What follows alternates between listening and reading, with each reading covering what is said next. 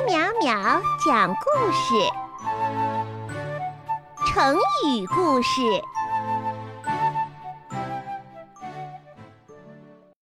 成语故事：守株待兔。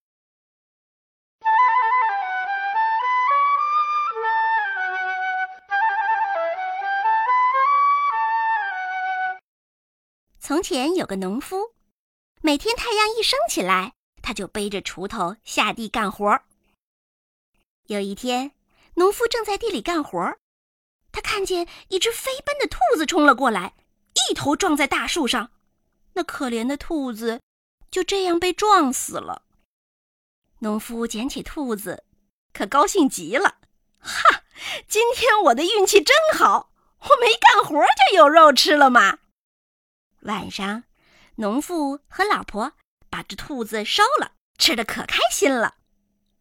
农夫一边吃一边想：“哼，说不定明天还会有兔子撞到树上。嗯，就这么定了。明天啊，我就到大树旁边去等着。”于是，从第二天开始，农夫就不干活了。他坐在大树边他希望能够再等到一只撞到树上的兔子。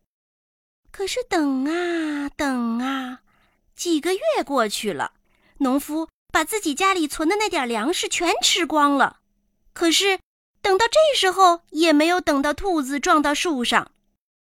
农夫就眼睁睁的看着自己因为等兔子撞树没有干农活，明年要饿肚子了。